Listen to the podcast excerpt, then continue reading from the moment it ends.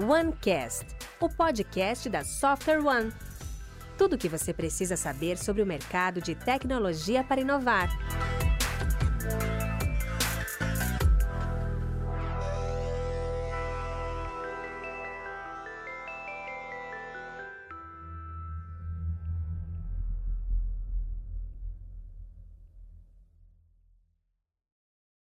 Bom, pessoal, boa tarde. É, Bem-vindos aí para o Happy Hour de Azure. A ideia é que a gente fazer um, um bate-papo bem informal mesmo para falar sobre nuvem, né? Nuvem já não é novidade para ninguém, mas é, a gente vai trazer umas discussões bacanas aqui. Mandem perguntas no chat. É, me apresentando, eu sou a Michelle, trabalho na Microsoft como gerente de programas aí na, na parte de FNB e principalmente com startups e digital companies. É, hoje eu vou ser um hosting aqui, uma moderadora da nossa conversa, mas eu estou com vários especialistas aqui que sabem muito mais do assunto. É, a gente sabe que agora, nos últimos meses, principalmente por causa da, da pandemia, o, a, a, fala sobre nuvem aumentou bastante, né? Muitas empresas começaram a adotar essa, é, é, essa plataforma também. E aí agora a gente vai bater um papo, ouvir umas perguntas que vocês têm e conversar aqui. Eu vou deixar meus colegas aqui se apresentarem também, e aí depois eu vou, vou começar a guiar a nossa conversa. É, Jaque, se você quiser começar. Ah, Legal. Ah, eu não sei se fazer muito a mão aqui, mas. É, eu não sei se tá todo mundo então, hoje. Não, eu pus a mão aqui, acho que você está aqui em cima, não está? Ah, tá, sim, sim. Boa, maravilha. Bom, pessoal, primeiramente, boa tarde, né? Não é boa noite ainda. É, obrigada pela presença de vocês, pela participação e principalmente pelo convite aqui do pessoal para a gente participar. É, eu sou a Jaqueline, eu sou da Microsoft, assim como a Michelle. É, eu estou na Microsoft aí mais ou menos uns dois anos, dois anos e pouquinho, e onde eu trabalho com um time de parceiros na Microsoft. Né? A gente tem uh, várias roles, nós falamos, né, cargos. O meu, por exemplo, é CSA, que nós falamos, que é Cloud Solution Architect. Uh, porém, a gente tem CSAs dedicados a clientes, a parceiros também. Então, temos algumas equipes específicas. E eu, eu assim como outros membros do meu time, né, que eu é, faço parte, uh, somos dedicados aí para os parceiros, tanto nível Brasil como nível Latam também. Então, se alguém estiver assistindo aí muitas vezes, já falou alguma vez comigo, é, faço parte de comunidade de tecnologia também, né? Sim, a gente está fazendo aqui hoje. Então, pode ser que em algum lugarzinho seja algum o nome da Jaqueline, mas falando muito sobre DevOps. E falando do DevOps, o DevOps que eu hum, atuo, digamos assim, um pouco mais fortemente uh, na minha role hoje na Microsoft. Legal, agora sou eu. Meu nome é Wilson, eu trabalho na Software One, também estou há mais ou menos ao mesmo tempo que a Jaqueline, dois anos e pouco aqui na, na empresa e eu trabalho como especialista em soluções. O time de especialista em soluções aqui da, da Software One, ele faz a interface junto com os, os gerentes comerciais, né, os executivos comerciais, e a nossa área técnica. Então, nós ajudamos a entender a necessidade do nosso cliente, desenhar soluções que tragam valor para o seu negócio e também ajudamos o time que faz a entrega dessas soluções né, fazer esse acompanhamento para que o resultado para todo mundo seja bacana. Bom, eu sou o Luiz, eu sou CEO da Multiconnect. É... Pô, eu não vou falar quanto tempo, bastante tempo, um monte de tempo. E a Multiconnect é uma empresa de, de soluções, a gente é especialista em soluções em nuvem, data science e inteligência artificial é, dentro do universo Microsoft. A gente é hiper parceiro Microsoft, mega parceiro da Software One, temos vários projetos legais em conjunto com a Software One, outros legais também, em conjunto com a Microsoft. A Tânia hoje, é, na verdade ontem, né, fez, compartilhou na comunidade um projeto nosso em conjunto com a Microsoft de inteligência artificial usando o Azure. E no campo pessoal eu sou um, um, um cara que é, nasceu desenvolvedor, depois passou, passei um tempo longo como é, trabalhando com infraestrutura, não em nuvem, né? Quando eu era criança não tinha nuvem. E, e hoje a Multiconnect é uma empresa de desenvolvimento de soluções de, de software usando como base essa infraestrutura. Então, esse é um pouquinho do nosso histórico. E, pô, é um prazer estar aqui. Agradeço as meninas da Microsoft, a Software One, o Wilson, e o interesse de vocês estar aqui conosco, trocar ideias de forma informal e falar um pouquinho do que a gente está vivendo por aí, né? Legal. É, bom, então, voltando aqui para mim, obrigada, pessoal, pela presença do, é, de todo mundo que está aqui.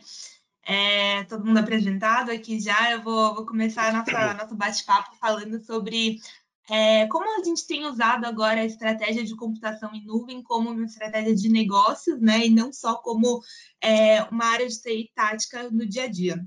É, a gente sabe que até que muitas empresas estão é, se tornando empresas de tecnologia, inclusive agora, né? Quem não está se tornando está ficando para trás. E as empresas estão usando essa tecnologia, é, a estratégia de nuvem, para drivar o business delas. Então, é, dado esse contexto, assim, eu queria fazer uma primeira pergunta aqui, por enquanto. É, que, olhando as habilidades técnicas que a gente tem hoje, quais outras habilidades, além dessas, vocês acham que uma pessoa que está envolvida na gestão de TI, no dia a dia ali, é, precisa ter? Olha, Quem quer começar com a pergunta? Vai lá, já. É, já me voluntariei aqui. Bom, uh, hoje, como eu tinha comentado com vocês, eu trabalho muito com essa parte de DevOps. Eu não vou falar do DevOps, mas é, quando a gente fala de cultura, então, acho que um gestor hoje, quando a gente fala, vamos migrar para a nuvem, né? Isso agora na época de pandemia ficou bem mais forte, né? A questão de modernizar a aplicação foi uma necessidade urgente para ontem, né? Para as empresas fazerem isso, aplicarem, inovarem. E eu acredito que muito que vem de encontro, o que eu vejo bastante, é essa questão de própria cultura. Então, muitas vezes, a gente está falando aqui, por exemplo, de Azure, né, que a gente vai falar bastante. Mas muitas vezes, antes da gente falar da própria ferramenta, né, a própria uh, é, da própria ferramenta em si, a gente tem que entender um pouco mais da cultura e lidar com essas possíveis mudanças de cultura dentro da própria empresa. Que eu acho que isso é um ponto extremamente impactante e é um ponto que muitas vezes é um grande desafio. Então, eu acho que isso é um ponto, uma, digamos assim, entre aspas, uma skill ali que uma pessoa tem que estar um pouco hoje os profissionais têm que estar bem mais abertos em relação a isso. Já que quando a gente fala de inovação, fala de modernização, sempre vai vir aquela tecla ali da cultura que vai mudar. Então, é para o dia para a noite que a gente vai mudar e a gente tem que aprender a lidar isso daí com as mudanças, né? Estar um pouco mais abertos aí em relação a essas mudanças. Então, acho que muitas vezes isso pode faltar um pouco é, em gestores, eles não estarem abertos, querem somente, olha, quero que aplique, eu vou utilizar uma inteligência artificial. Perfeito mas seu time está capacitado para isso? Né? Como que você vai lidar com isso ali dentro da empresa? Você entende que muitas vezes tem muita, muitas pessoas, muitos colaboradores ali no seu time que podem entender, ao contrário, o benefício do AI, por exemplo, da inteligência, entender que, puxa vida, eu vou perder meu emprego, por exemplo. Então a gente tem que aprender, é, tem que ter um pouco essa mentalidade aí em cima disso. E eu acho que isso é um ponto essencial ali, não tem como a gente fugir disso entender estar um pouco mais abertos ali para possíveis mudanças. Legal, Jaqueline. Eu gostei do seu comentário, principalmente por conta de algo que eu li hoje no, no LinkedIn, sobre a gente ter uma cultura não só de aprendizado, mas às vezes ao contrário, de como que a gente desaprende as coisas. E por que, que eu falo isso? A gente, é, profissional de TI hoje, tá mais maluco do que já era antigamente. Quando você olhava naqueles CPDs, e tinha aquelas pessoas que ficavam dentro lá do, dos laboratórios e tal, é, mas a, a, o, o, ciclo de aprendizado no passado era muito maior. Hoje o ciclo de aprendizado é muito curto e se apre, aprende-se coisas novas o tempo todo. Então ter uma, uma competência para desaprender para posteriormente aprender algo novo, ele, eu entendo que é algo bacana e diferencial.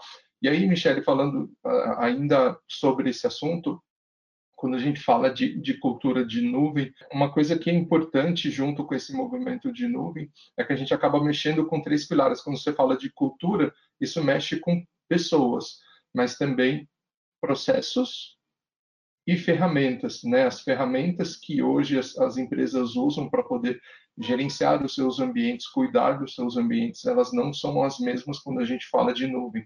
Os processos são outros eles vão continuar existindo, você vai continuar tendo preocupações que são relevantes para poder manter o ambiente na nuvem.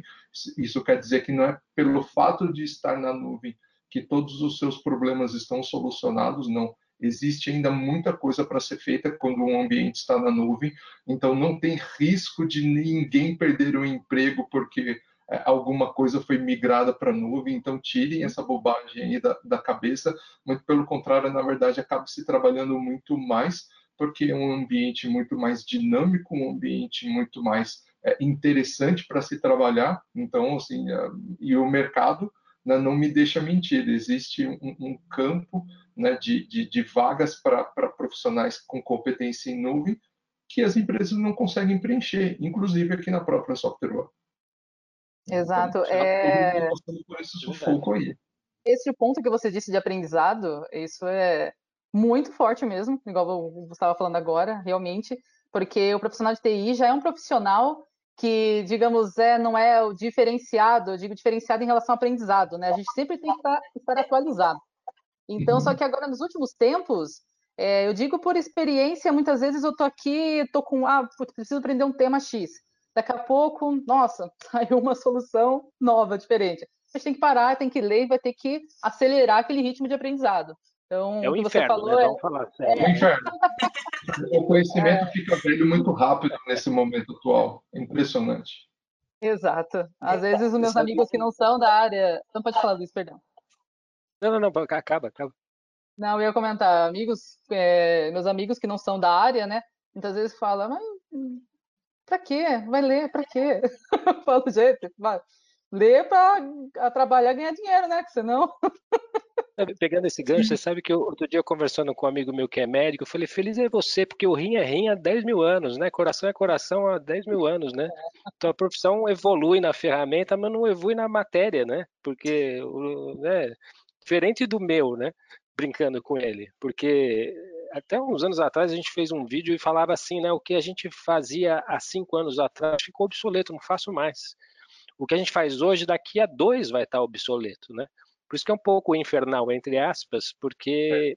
quem está nessa área tem que gostar, porque é, é, isso é, é, o lado viciante também, né? De você, pô, tem sempre uma novidade, e novidade dá barato, né? Mas é, também dá, dá trabalho, né? Então a novidade é tem que ser estudada, né? Exato. Eu vejo muito isso, a Michelle acho que vê também nas certificações da Microsoft. Eu ia comentar sobre isso agora. As certificações Mas... da Microsoft, quando a gente tirou uma, tá saindo outra. É bem assim. Então, é, então a gente. É, não é, nunca, né? Sempre. Mas sabe, junto mais, mais, um ponto, né? Essa questão do que as habilidades que o cara tem que ter, né? É, eu. É, a Multiconnect tem 25 anos, 25 né? anos. Quer dizer, putz, é um, é um monte de tempo, né? Então, é, o, o, é legal ver as pessoas também evoluindo a sua forma de pensar. Vou dar um exemplo rápido. Há um, antes da agora é o tempo da a gente conta o tempo antes da pandemia a PDP né antes da pandemia depois da pandemia antes da pandemia é, eu estava numa reunião no escritório e uma das moças lá que faz gestão de projetos falou assim poxa a gente precisa entender né falando para a equipe que quando a gente faz uma reunião desnecessária nós estamos gastando dinheiro né Pô, é verdade, tem, lá, 5, 10, duas, sei lá, pessoas numa reunião, reunião não é produtiva, aquela, aquele tempo daquelas pessoas está sendo empregado para uma coisa infrutífera, então nós estamos perdendo dinheiro. Então, o tecnólogo, por exemplo, eu nasci tecnólogo, essa é uma, é uma, sei lá, um espécime que não existe mais. Por quê? A gente tem que olhar para fora da tela. Antigamente, o cara sentava na frente da tela, botava lá um monte de. ficava lá digitando que nem um louco, passava pizza embaixo da porta, a gente brincava assim, né? E o cara produzia. É... Hoje o cara tem que olhar para fora da tela, então tem custos envolvidos, por exemplo, né? Ah, legal, pô, negócio do Azure, putz, sensacional, cara. Mas, pô, você pôs um, um deu um play lá, né? Saiba o que você está fazendo, né? Então tem que olhar um pouco para fora da caixa, porque tem várias coisas acontecendo é, no teu ambiente de TI do que acontecia antigamente. Você tinha lá antigamente um, um servidor lá no, dentro de um rack, e beleza, cara, você tem uma, 10, 150 coisas lá dentro, isso era um pouco secundário, né? Agora não é mais. Então tem mais coisas para olhar. Então o cara deixa de ser só um tecnólogo né, que olha só para a questão técnica e tem que entender a estratégia da empresa, tem que saber como isso afeta as uhum. pessoas, tem que saber como isso afeta os custos, né, tem que saber gerir, controlar. Quer dizer, é, ficou mais, não ficou mais difícil, ficou mais legal, né? Ficou... Você saiu, você deixou de fazer aquela coisa chata, né? E passou a fazer as coisas legais, né, Wilson? Sim, concordo. Essa é uma competência interessante, não se limitar ao técnico e entender o que acontece é, ao redor do negócio. Né? Você está, dependente da empresa que você trabalha, do setor, enfim, é, finanças, uh, utilities, indústria, manufatura, não importa. Né? É, sair da cadeira que você está sentado e ver o que está acontecendo do lado de fora. Sim, acho que até dois, dois pontos que eu ia comentar aqui, a gente falou de certificação, lembrei, é, só voltando um pouquinho antes, o, a parte de certificação foi engraçado que no último semestre eu tirei uma certificação, aí também, depois logo que eu tirei, eu já estava estudando para outra, aí um amigo meu comentou comigo, você não acabou de tirar uma certificação? Eu fiquei, ah, mas né, só aprender outras coisas, tem para eu ter mais insights, né, do que a gente vai fazer de iniciativas de marketing, que a gente vai fazer para gerar demanda, eu preciso entender do negócio também, então, é, acho que a gente está sempre tendo esse perfil né, de ter que aprender, aprender, aprender. É, e aí, um outro comentário, até no gancho do que o Wilson falou agora, que vocês comentaram, é que a parte de TI, acho que não está mais como um suporte. Antigamente era, putz, estou com um problema aqui, vou chamar a área de TI. Hoje não, hoje é assim, a área de TI dá insights para ajudar na estratégia para vender mais, né? Então, assim, até até puxando uma pergunta aqui que, que mandaram aqui, é, como que quando a gente fala de nuvem, então, né, por que, que a solução em nuvem se tornou tão estratégica para o negócio da empresa? Eu acho que se o, se o Luiz quiser começar aqui falando da Multiconnect também, que é uma empresa que se transformou também, né, porque já tem muitos anos de mercado, acho que vai trazer uns insights legais. Fala aí, Luiz. É, é louco, porque é... Bom, se eu falar muita história, eu vou ficar sem falar e provavelmente todo mundo vai embora, vai dormir, né? É, mas é, é a evolução tecnológica e vou, vou, voltar até um pouco mais, pegando o gancho no que o Wilson falou.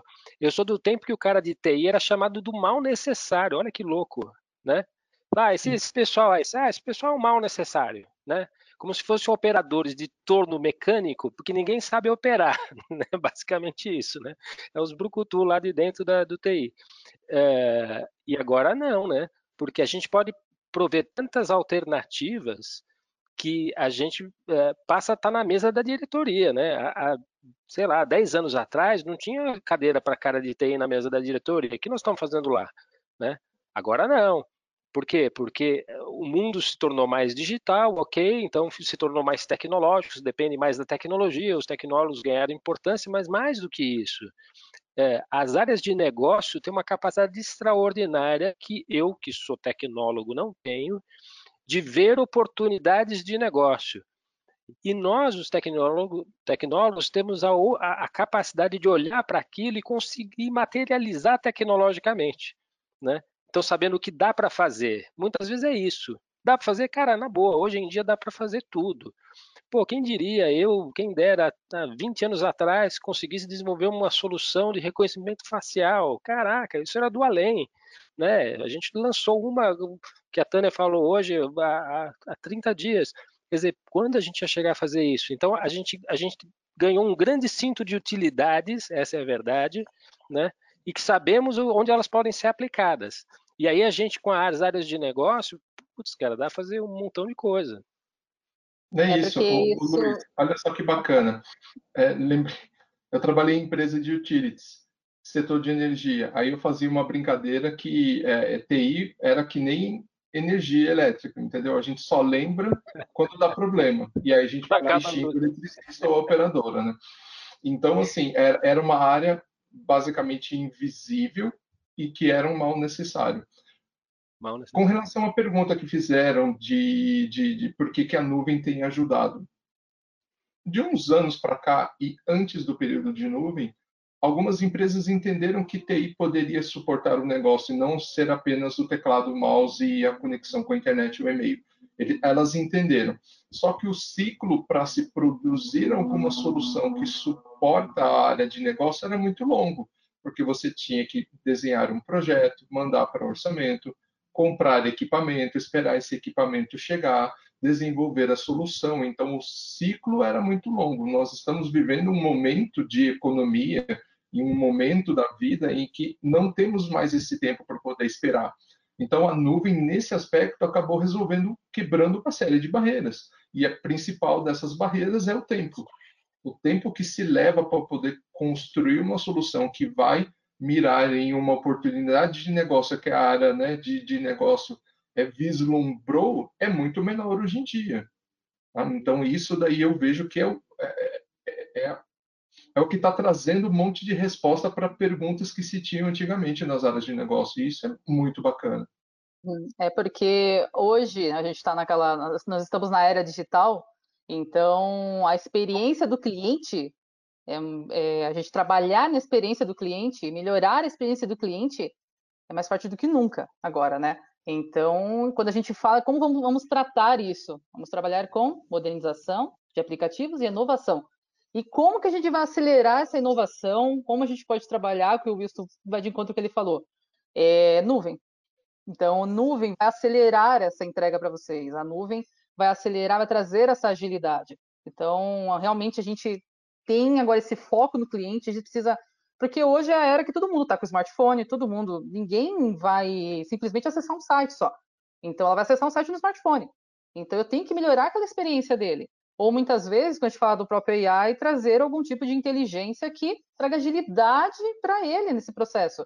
Porque simplesmente se eu vou acessar algum site, algum qualquer item, produto que eu vou comprar, e vai demorar ali o processamento, ali não está bacana aquela experiência ali, eu vou partir para um outro. Né? Então, eu, consequentemente, a minha empresa vai ficar para trás. Então, a nuvem vem aí para trazer, realmente acelerar isso daí para a gente, possibilitar a gente acelere ainda mais essas novas experiências aí dos clientes. Você sabe que Olha olhando para o lado de dentro da casa, é, você quer falar, Wilson? Eu vou fazer um comentário, mas manda bala, Luiz. Não, não, não, faz o teu comentário, depois eu falo.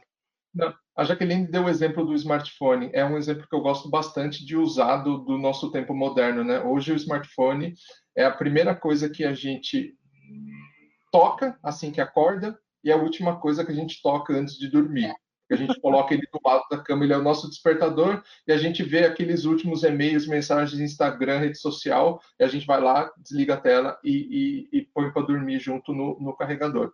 Então, ele hoje é basicamente o nosso companheiro aí, sei lá, 24 por 7. E o, o hábito do consumidor, e você falou um negócio super bacana sobre experiência, né?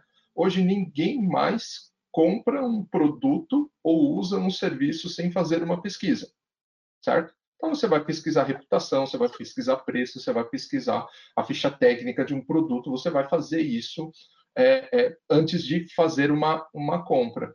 E se a empresa que né, cria um produto ou é, é oferece um serviço, ela não tem essa agilidade de não só é, entregar coisas novas, mas também baseado na experiência do usuário, daquele seu cliente, ir ajustando isso ao longo do tempo, ela vai ficar para trás.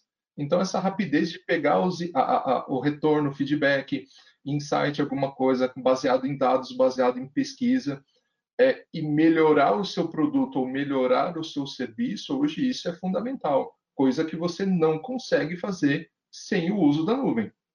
A nuvem é o pilar disso, né? Ela, ela ela não é a solução para todos os problemas, mas ela é o motor que permite construir a solução para todos os problemas. É igual a gente falava quando chegou, que... quando chegou. Oi, Luiz, pode falar. Estou interrompendo. Não, só emendar, só, só emendar o, o, que eu ia falar com o que o Wilson falou, né? É, às vezes pode parecer uma, uma, pretensão nossa, e aí vou fazer uma defesa da categoria, né, de que, pô, tudo é a nuvem, então, vocês são, resolve o mundo, então, né, os problemas do mundo são resolvidos com a nuvem, né, é, engraçado é, é esse gap, falar assim, puxa, mas melhorar a experiência do usuário e aí os caras forçam a barra, porque tu de ouvir isso, um cara falando para mim, pô, vocês forçam a barra, vai melhorar a experiência do usuário, o que, que a nuvem tem a ver com isso? Eu ia dizer uma coisa sobre o lado da empresa, né? É, em que é, eu, se vê muita gente falando é, de que, pô, mas então a nuvem, então tem muita coisa que eu faço e vou deixar de fazer. Falei, então, cara, essa é a melhor parte. Né? Porque você deixa de fazer as coisas que, que dão trabalho, né? E, e eu posso dizer, a Multicorrect tinha um data center dentro de casa E a gente migrou, sei lá, nove anos atrás, sei lá quanto tempo atrás, migramos tudo para a nuvem. E olha, hoje olhando, eu falo assim, nossa, a gente era escravo da tecnologia, né? Porque parece planta, né? Você tem que pôr água todo dia, tem que ligar ar-condicionado, tem que não pode deixar faltar energia. Que escravidão, né? E essas coisas todas a gente se livrou e a gente pôde, né, agora sim, juntando com o tema da, da, da, experiência do usuário, a gente que é uma empresa de desenvolvimento de software, a gente pôde se dedicar todos, inclusive os caras da infraestrutura, a desenvolver software. Quer dizer, a gente parou de pôr água nas plantas, né, entre aspas, aí, ficar vendo se tá ar-condicionado está ligado, né? E o cara que fazia isso, hoje está olhando para a arquitetura e dizendo, putz, o que, que a gente pode fazer de diferente usando a, a, infraestrutura que eu manjo, né? Ou DevOps, que a gente é um usuário viciado de DevOps, né? O que, que a gente tem no DevOps de novidades que a gente pode melhorar o nosso processo? Quer dizer, existem certos apegos, e a gente que é de tecnologia tem muito disso, né? Sou apegado naquele meu, no meu controle, naquilo que eu domino, né? Ah, o servidor, só eu sei ligar o meu servidor, então eles precisam de mim. É, senhor, cara, é um filho. né? né? o servidor é um filho. Leva, abraça. Hoje você fala assim, a gente miga para a nuvem, você pega o servidor, abraça e leva ele para casa, né? Põe no teu quarto lá, dorme com ele. Isso vai de encontro, Luiz, pegando um gancho, e até que o Wilson ia falar aquela hora, que é quando surgiu o termo de uh, microserviços. Então, a é. época, todo mundo, microserviço resolve tudo. É tudo microserviço. Vamos fazer um site simples, é microserviços. É tudo microserviços, mas não resolve tudo, né? Existem N cenários ali para a gente trabalhar a estratégia. E uh, pegando um outro gancho agora que você já acabou de falar de escravo da ATI, né? Escravo da, do, praticamente do seu trabalho ali que a gente está fazendo, é, vai de encontro com um tema que a gente fala, dá um exemplo clássico, que é a Black Friday. Está chegando, inclusive. É, imagina você com uma infra tradicional ali, e que acontece bastante ainda, né? Claro, mas com a infra tradicional que você precisa entender o quanto, quanto será a capacidade do seu ambiente durante aquele período, que é um curto período, e ter que alocar pessoas para poder desliga servidor, sobe servidor, aloca, desaloca, faz isso, faz aquilo. Né? E com a nuvem você deixar isso de uma forma automática, de uma nuvem fazer o é, como se diz, né, uma defesa em cima da nuvem, né, em relação a isso. Mas com a nuvem, a nuvem você consegue, você não depende de uma pessoa, né? Você sai sexta-feira, um horário X, vai planejar isso daí, falar ali, colocar as métricas específicas, você vai configurar, e você vai chegar na segunda-feira, claro que sim, uma pessoa vai acabar monitorando que vai entrar em desespero às vezes, né? De falar, meu Deus, será que vai funcionar a automação ali, né? Mas a grande maioria ali, a, a sacada ali também, é em relação a você não depender realmente mais, ter que é, ficar escravo disso. Você vai virar o seu final de semana, é uma, uma, um evento muito grande, realmente, mas você ter uma possibilidade ali, né, de inovar, trazer o seu ambiente ali de uma forma que traga uma agilidade, o seu ambiente ali que você consiga hum, automatizar muita coisa, e aí você vai chegar na própria segunda-feira e vai entender o histórico ali do que aconteceu, entender que não necessitou de uma pessoa para dar um clique de botão, e você realmente falar, olha, tenho aqui todo um relatório ali, claro, dependendo de como você for extrair, mas não ficar escravo disso né? Então, pegando um gancho que o estava comentando sobre isso. Para contar uma história desse tema, é, há uns anos atrás, não faz muito tempo, há uns três anos atrás, eu, eu, eu fui contratado, aí não só a empresa, eu pessoalmente, como consultor para fazer um assessment numa empresa grande, famosa aí, né, de, de, de venda de, de loja virtual, por conta da Black Friday. Você falou, por isso que eu me lembrei. O, o, o, caso mais ou menos era o seguinte: na Black Friday anterior, caos na Terra, assim, né? O mundo parou, né? Quando o servidor, quando os servidores de venda param, o mundo parou, né? E, e a gente foi contratado para investigar o que tinha acontecido, para que não acontecesse de novo. E aí quando você começa a entrar, né? Você analisa um servidor, analisa uma estrutura, analisa um banco de dados, né? E eu participei ativamente em todas essas coisas, né? Vamos ver até query de banco de dados, que, que a query, a query demorava tanto para dar um resultado, né? É, e aí você começa a ficar assustado, eu começo a ficar assustado, mas depois do tempo você aprende, né? É, de como muitas coisas é, são feitas de uma forma mambembe, né? Comparado com o que a gente tem disponível hoje de fazer, né? E aí você faz um relatório, que foi o que aconteceu comigo, fiz um relatório detalhado, com gráficos, com todos os dados que a gente coletou, e o cara, pô, mas você está me dizendo então que a minha estrutura é ruim? Eu disse, então, é, tô, né? Porque essa é a verdade. Você me pediu para ver o que está acontecendo, né? Então, né, para quem me conhece, eu só vou dizer a verdade. E, e, e pô, você não está feliz, né? E, putz, é coisas que realmente você tem razão, né? Coisa de falar assim, sério, cara, você faz assim ainda? Isso está desse jeito ainda, né? Pô, se tivesse na nuvem, né? Como a Jaque disse, né? Pô, tem um monte de coisa aqui que a gente, eu não, que bom que você não tá, porque eu não estaria aqui, né? Não precisa, você não precisa de mim para vir aqui dizer que tá, tá errado, né? É, porque muitas vezes, né, acho que é, quando a gente fala da nuvem, daí entra um, um outro tema, né? e não sei se alguém acabou perguntando até sobre isso, mas sobre custo. E isso é um tema que há um bom tempo atrás, né, as pessoas, quando falava nuvem, é, vai ficar caro. Vou para a nuvem, perdi o controle, vai criar um monte de ambiente. Ah, vamos dar autonomia para o seu time, criar ambiente? Não, não vou dar autonomia para nada. Eu vou para a nuvem, fui lá, tirei um, minha primeira fatura lá, saiu, está muito caro. E muitas vezes até pensar em voltar dar um passo para trás. Você já viu muito cenário, né? Mas então entra muito, é, a gente fala muito da questão de existir várias possibilidades de a gente trabalhar ali em nuvem, né? Trazer isso a uma Black Friday que a gente deu exemplo, mas muitas vezes as pessoas assimilam também e falam, nossa, mas eu vou fazer isso, quanto vai custar, né? Quanto que vai custar isso daí para mim fazer isso daí? Recurso, etc. Não sei, Michelle, se tem alguma alguém alguma coisa, alguém acabou perguntando alguma coisa sobre isso, mas só para sobre custo não, pegar, nunca pegar ninguém um gancho, me perguntou pegar um gancho já desse tema que eu para não esquecer, senão eu já vou esquecer de falar.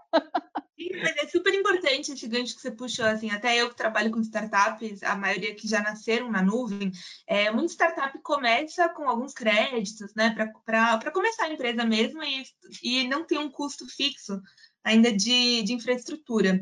E aí a gente pega muito startup que, assim, depois vem falar, putz, mas eu estou gastando muito com infraestrutura, aí eu falo, bom, beleza, me mostra aí seus custos. E aí quando a gente vai olhar, é, ele não está considerando o custo da nuvem do jeito que ele está considerando, ah, esse é o custo que eu tenho de empregados, o custo que eu tenho de luz, o custo que eu tenho de aluguel. Tipo, ele também tem que considerar o custo da nuvem, né? Então, já peguei vários casos assim, e é, é um ponto de atenção. Isso que é o mais legal, assim, é, porque a Microsoft a expertise é de canais, né? Então, assim, Software One, a Multiconexão, são parceiros que trabalham com a gente e a gente sempre apoia ter um, um parceiro junto com esse cliente para poder fazer a gestão do ambiente também, poder ajudar com esses custos, né? Que é um, é um ponto assim que sempre vem à tona aqui no dia a dia. E caro é, é caro é relativo, né, Wilson? Caro não é caro relativo, relativo. É, porque o que acontece? A, a... Cortei, cortei a mexer assim total aí agora.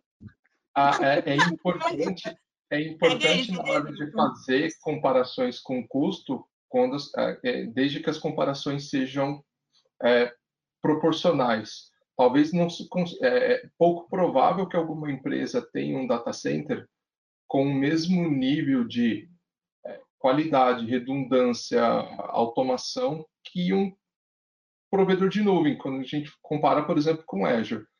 Poucas empresas, talvez um banco, e olhe lá, vai ter um data center que seria comparável com o Azure. Então, não adianta você comparar o preço de manter um servidor dentro de uma sala que tem um ar-condicionado que pode pingar em cima do rack com o custo de uma máquina virtual dentro da nuvem. Essa comparação ela nunca vai ser justa.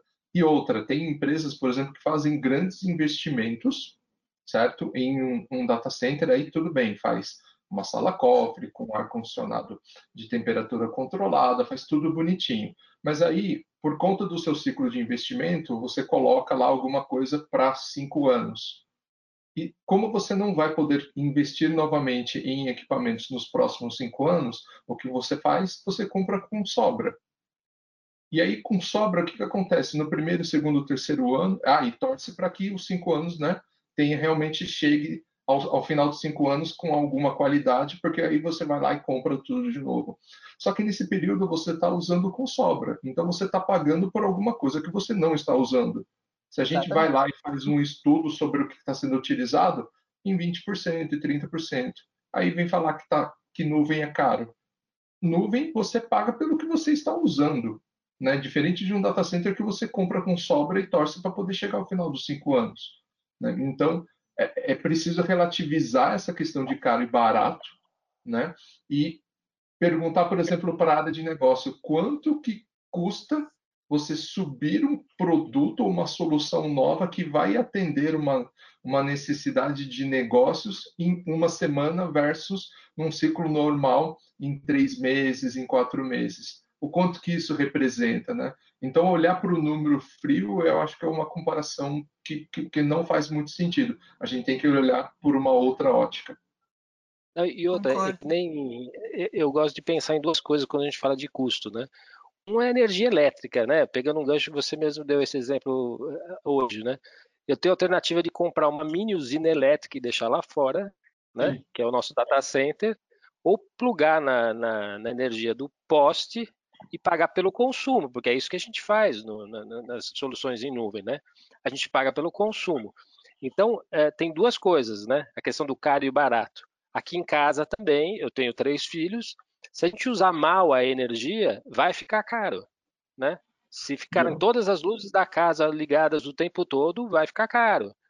E a culpa não é da, da Eletropaulo, da ANEL lá, a culpa é minha. Né? Tem um, a gente então, tem um controle né, em cima tem disso. Tem um controle, exato. Então são duas coisas, né? O caro e o barato, e, e vou só fechar essas duas comparações. A questão da, da, da, da mini usina elétrica, né? É, que bom que eu tenho condições de, de aumentar e diminuir custos conforme aumenta e abaixa a minha demanda. Aconteceu isso na pandemia. Né? Que, uhum. Gente que teve baixa demanda conseguiu baixar, né? Aí os custos demoram um mêsinho para aparecer mais baixo, mas aparecem. Quando a coisa aumentar ou está aumentando já, quando ele acelerar, o próximo mês vai ser baratinho ainda. Quer dizer, a, a, a conta a favor volta. E a segunda coisa é usar mal. Né? Posso dizer, vou dar um exemplo de um, de um, de um caso aqui da Multicorrect. A gente tem uma operação com um grande banco, historicamente, e é, por N razões, não preciso dar os detalhes, a gente uma solução cliente-servidor em servidor nosso lá, 1900 e bolinha. Migramos para nuvem, ser cliente e servidor em nuvem. Só que depois a gente falou, pô, esse negócio de cliente, servidor em nuvem, usando servidor mesmo, é que não é barato. Mas, poxa, eu usar uma solução é, otimizada, né, de web app, por exemplo, e que me servia, ficou muito mais barato. Não ficou pior, não ficou diferente. O cliente continua do mesmo jeito, para ele não mudou nada, mas para mim, por usar de uma forma mais racional, por eu conhecer a arquitetura, eu, Multiconnect, né, por conhecer a arquitetura e redesenhar a arquitetura, a gente faz a mesma entrega usando coisas mais inteligentes. Então é como na luz, né? A gente trocou um holofote de lâmpada halógena, desculpa, eu sou engenheiro, né? Trocamos por luz LED, né? Quer dizer, putz, né? Continua iluminando, tá claro, o cara tá vendo do mesmo jeito, mas a gente não está gastando aquela energia, porque a gente não está interessado em gastar energia, a gente está interessado em iluminar, né? Então, a arquitetura, esse é um trabalho importante, inclusive, né, vendendo aqui meu peixe, de, que, de arquitetura. Né? Escolher bem os componentes pode ser a resposta para a pergunta do caro e barato, que, que eu concordo com isso, que é relativa. Né? É relativo. Exatamente. E é, é, faz total sentido isso, é por isso que a gente sempre apoia assim, para os clientes terem um parceiro junto, né, um parceiro que entende, para apoiar nessa, nessa jornada aí. É, tem uma pergunta que mandaram aqui, que é assim, é, olhando ainda para essa parte de migração, né, de arquitetura que a gente está falando, é, vocês acham que existe uma melhor maneira ou um jeito certo de a gente levar esses ambientes para a nuvem? Olha, é, eu venho trabalhando, né, e a gente tem alguns programas e com, com, com, uns com parceiros da Microsoft, né, no geral, e muitas vezes, quando a gente fala assim, vamos migrar para a nuvem, perfeito. É, gente, é uma jornada para a gente migrar para a nuvem, não é um dia para o outro que eu vou migrar para a nuvem, né, simplesmente é chegar aqui, puxar para o cliente e falar, olha, pessoal, amanhã vocês vão estar na nuvem.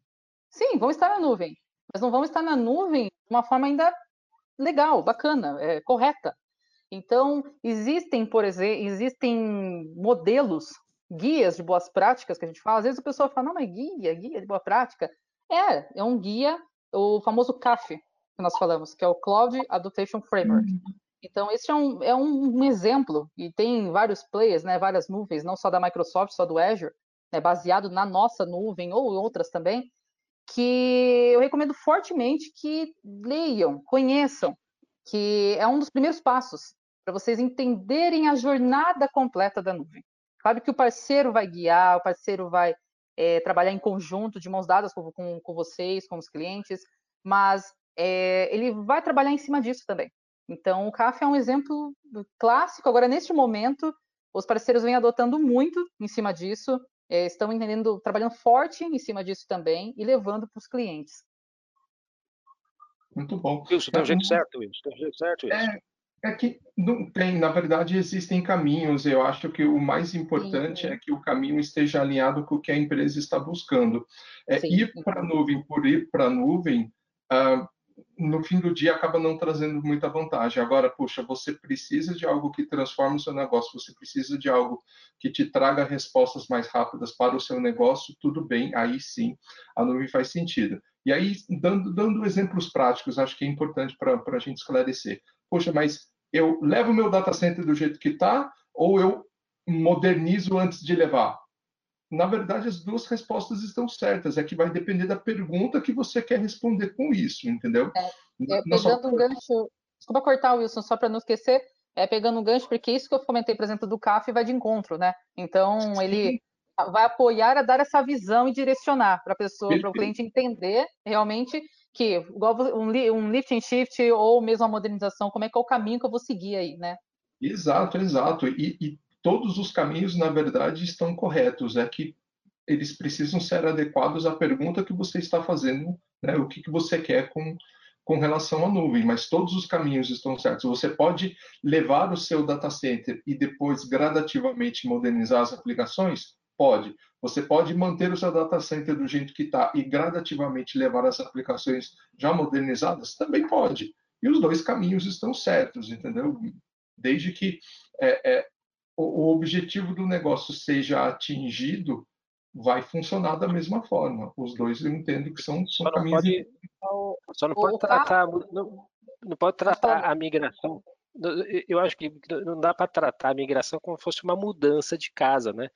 Aquela Exato. que você põe tudo no caminhão, né? Aí o cara leva para você para algum lugar, esse cara é o parceiro, ele, ele leva para um lugar que você não sabe onde é, e esse troço aparece lá naquele outro lugar sem que você saiba o que aconteceu, né?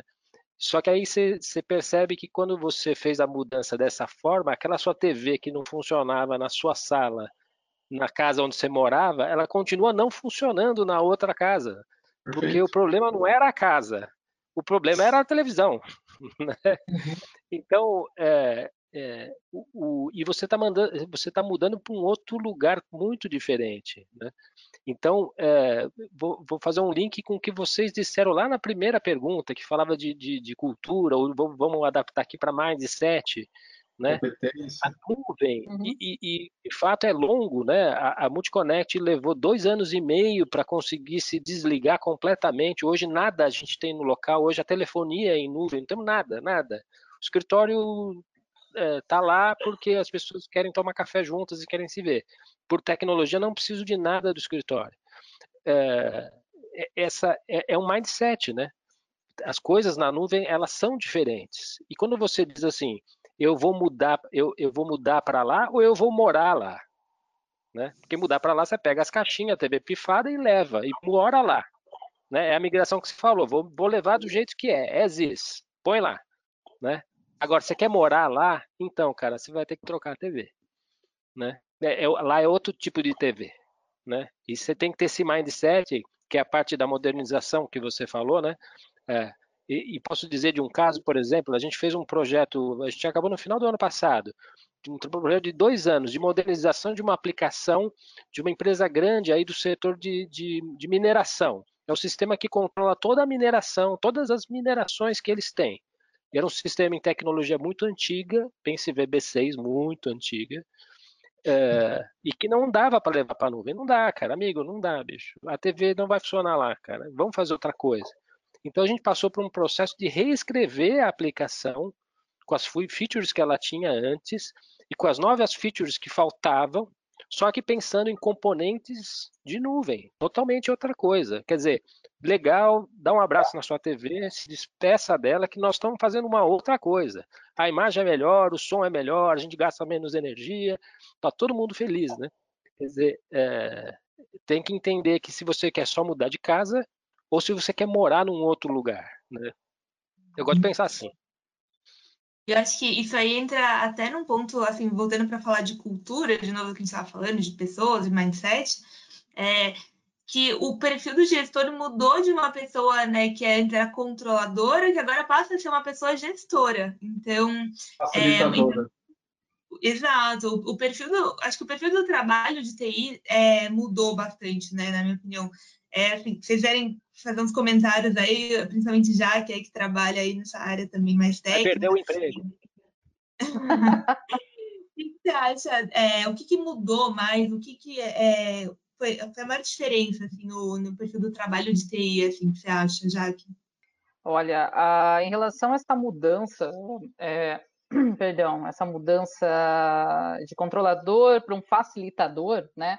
Era aquele famoso gestor antigamente, quando a gente tinha aquele ambiente mais tradicional, que sim, era um controlador, mas também, ah, digamos assim, controlador, mas também. Eu perdi a palavra agora. perdi a palavra que eu ia falar. Mas resumindo, é uma pessoa que o controlador, o facilitador, ele agora ele viu que ele não é simplesmente ele pegar e entender que, olha, ok, eu quero que entrega aqui para mim desta forma, eu não quero saber de inovação, não quero saber de modernização, tem que está funcionando aqui, então não mexe, está funcionando dessa forma. O que eu quero é que não, não seja caro, eu quero que esteja funcionando. E hoje a gente entende já, como o Luiz comentou, o Wilson comentou também, que o time de negócio já vê que a, todos os negócios são movidos por aplicativos. Né? Hoje a TI é muito forte dentro de uma empresa.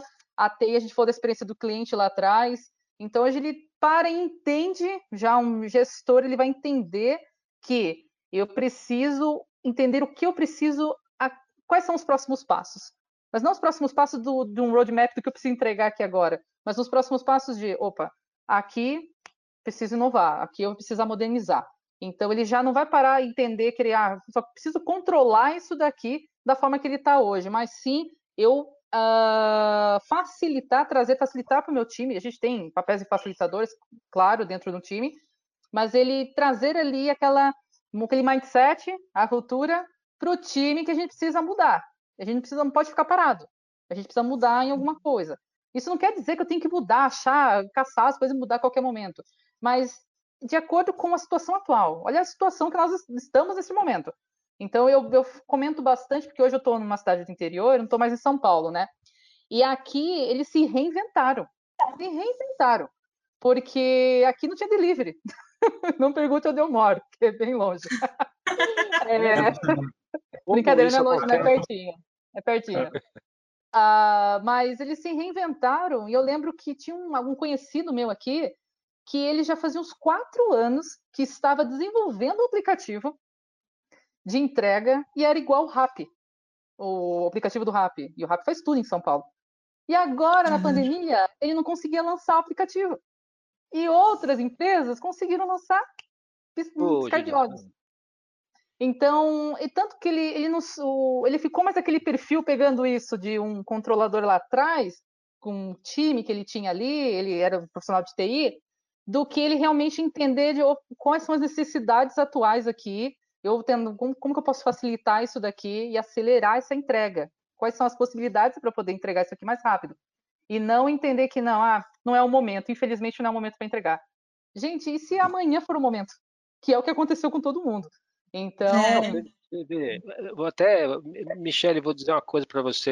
Ainda bem que não está gravando, né? Certamente não está gravando. É, pessoas vão, olha o que eu vou dizer, hein? Pessoas vão perder o emprego por migrarem para a nuvem. As pessoas que são incompetentes, controladoras, esses não vão ter lugar, esses, esses vão perder o emprego, né? Por que, que é o uhum. controlador? É o cara que tem o poder, né? É, isso na era de TI tinha bastante. Pô, o cara tem a senha, o cara tem o poder. Ele que só ele sabe ligar o servidor. É só ele que sabe resolver o problema quando a coisa cai. né? São pequenos poderes, parece bobagem, a gente falou aqui brincando, mas são pequenos poderes que vão se instituindo dentro das empresas. Eu trabalhei como estagiário há algum tempo, né? As transmissões eram em preto e branco ainda, é, e, e, e, eu ficava impressionado porque tinha um cara na área de TI que era bem folgado.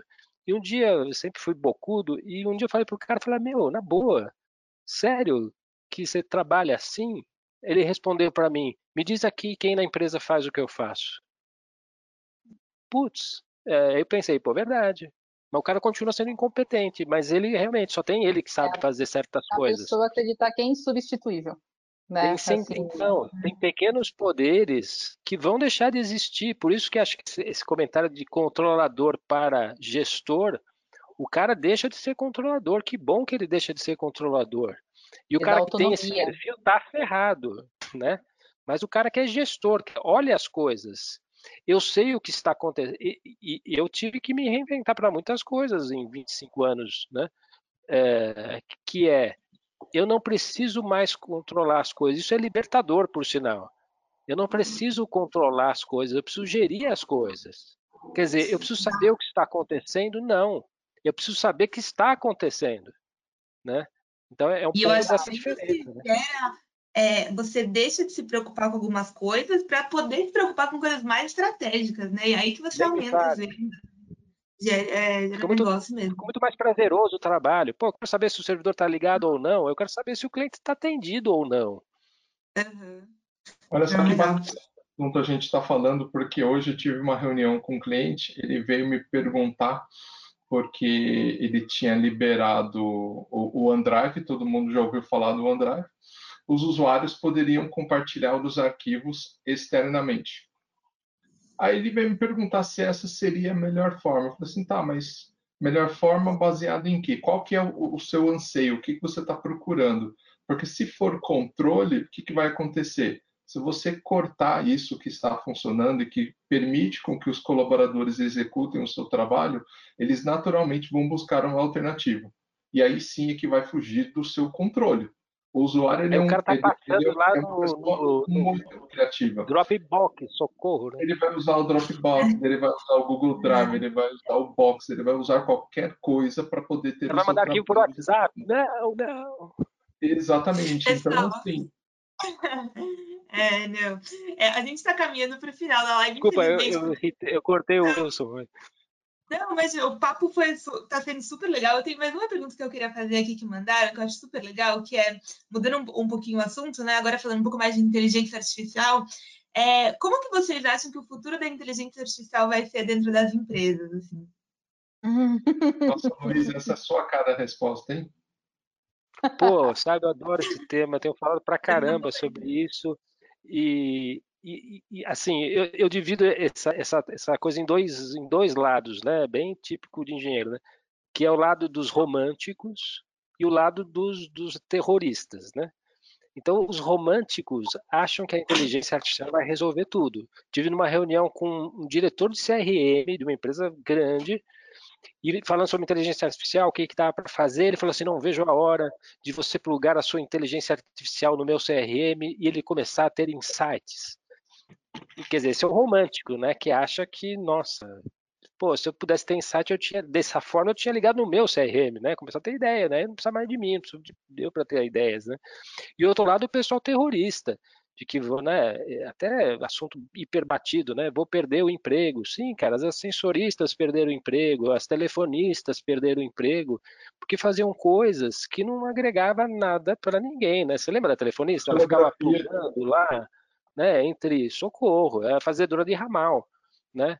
A sensorista faz falta, pô, é legal entrar no, no elevador falar bom dia para a moça tal, mas assim, né? É, então, que atividades vão perder é, é, necessidade? Vão, aquelas em que o lado humano é pouco relevante. Né? O cara olha para uma coisa e diz: ah, Isso é uma maçã, ó, isso aqui é uma banana. Cara, boa, bota inteligência lá artificial, a gente resolve isso. Vai ver porque a banana está grande, está pequena lá na tua plantação. Né? Então eu acho dá um choque, né? De que ter certas coisas não faz sentido, né? Não sei se a gente é, é tecnólogo demais, né? E apaixonado, mas tem coisa que, é, como a gente fala de nuvem aqui, coisa que eu não quero mais saber, eu não quero saber se o servidor está ligado, eu não quero mais pô, classificar documento.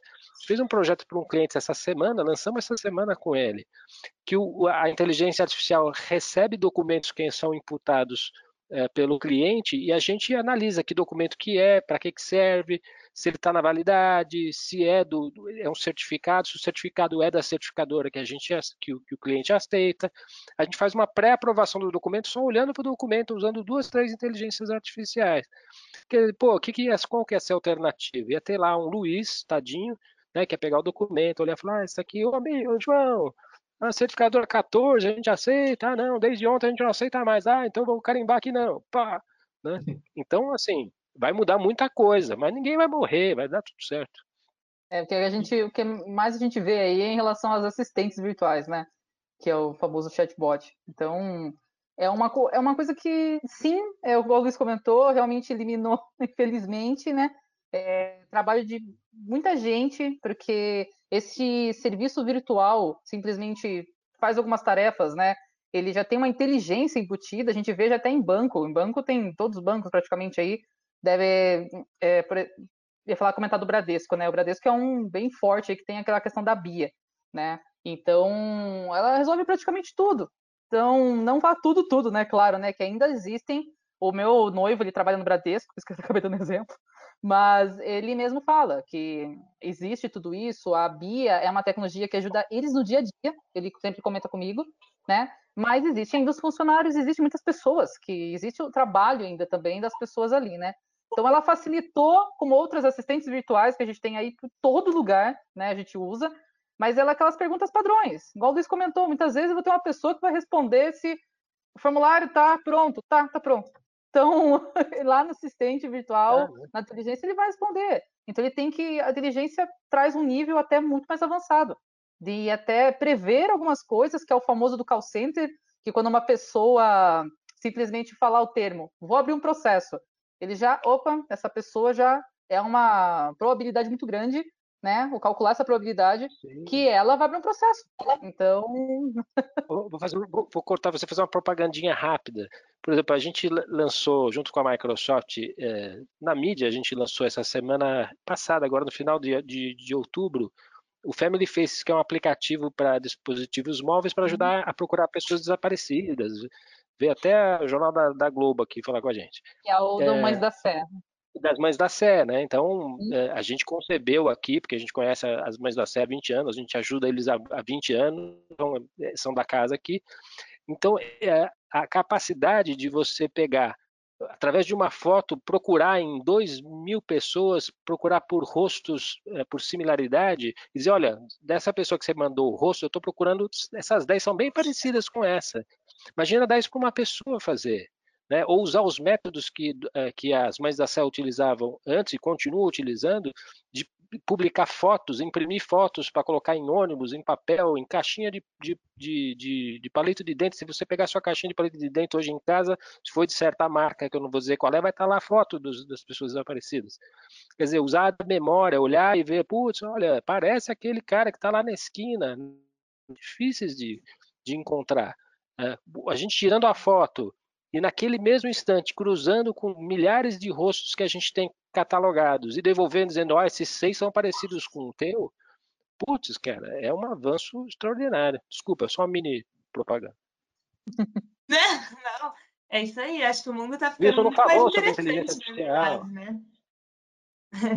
acho que é, as coisas estão evoluindo o mundo está ficando muito mais interessante. Acho que vão surgir ainda empregos que a gente nem sabe empregos que diferentes, enfim, alguns estão sumindo, mas outros muito mais interessantes vão surgir aqui.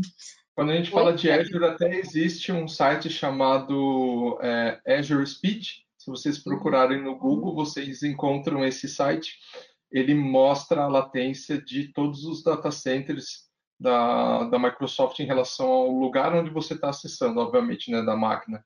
Então, você consegue saber a latência de cada um dos, dos, dos locais pela internet, mas, obviamente, se você tiver uma aplicação que seja sensível à latência, vocês podem, como alternativa, contratar um link direto, que na, na, na Microsoft a gente chama de Express Route, que você precisa contratar links de operadora, é um LAN to LAN, tá? É, é, aliás, é um PAP, é um ponto a ponto, e com isso você tem uma latência de rede local para a sua aplicação, caso isso seja um fator aí crucial de negócio. Outra alternativa mais simples do que o Express Route, e, e vou dizer porque a gente usou num projeto agora no, no, em agosto, é, às vezes a escolha de um data center mais próximo, a gente tinha uma aplicação API que fazia consultas, né? É, a gente escolheu um, um, data center mais próximo da origem dos dados, é, e aí tem um monte de escolha, né? Você pode pôr em qualquer lugar do mundo, mas para nós a solução que resolveu a latência foi escolher um data center mais próximo onde estava a origem dos dados, só para citar como exemplo. É, tem dispositivo SD-WAN também, que é, obviamente é, ele não é tão rápido quanto um Express Route, mas tem um custo mais interessante e acaba também resolvendo a maior parte dos problemas aí de latência. É, porque muitas vezes, pegando esse gancho da questão de região mais próxima, muitas vezes uh, o cliente vai optar por trazer o data center para o Brasil, por exemplo, por padrão. E daí reclama do que está mais caro, porque, claro, muitas vezes precisa estar no Brasil, né? Tem várias, é, vamos dizer, exatamente, né? Em relação a isso. Mas assim como o Luiz comentou, você trazer para uma região mais próxima. Então, por exemplo, regiões mais próximas hoje, região do Brasil, East, West, algumas regiões dos Estados Unidos, por exemplo, e a latência é mínima a diferença, né? Mas se você precisa no Brasil, ok, perfeito, fica no Brasil. Mas se você não, não tem a obrigatoriedade de, de ficar no Brasil, você pode trazer para uma região mais próxima, que, por exemplo, Estados Unidos. E até o preço fica mais barato também para você. Pelo menos uns 30%. Uhum. Custo Brasil. É o custo do Brasil. né? É, bom, pessoal, caminhando aqui para o nosso final, então, é, queria agradecer Nossa, o bate-papo com vocês. Super leve aí, foi super legal. É, deixo o nosso time à disposição também para quem quiser saber mais de Azure, quem quiser saber mais sobre a Multiconnect. É, entre em contato com a gente também, com a Software One. Bom, pessoal, primeiramente, muito obrigada pela presença de vocês é, pelo pessoal aqui do time, pelo convite. É, espero que vocês tenham gostado aí no nosso bate-papo. E assim como a Ariane comentou, é, no meu caso, acredito que a Michelle, todo mundo aqui, a gente está totalmente aberto. Pode encontrar em rede social, a gente acabou não compartilhando, mas no meu caso, pode procurar lá por Jaqueline Ramos, Microsoft, já vai achar, você acha que vai ser a primeira. E podem entrar em contato, dúvidas aqui que vocês acabaram não perguntando, às vezes ficou tímido, não perguntou também pode chamar a gente lá, que a gente tem o maior prazer de ajudar de alguma forma. É isso, gente. Obrigado, obrigado pela oportunidade. Acho que foi um bate-papo bacana, conseguimos descobrir bastante coisa interessante. Gostei também das perguntas que foram feitas.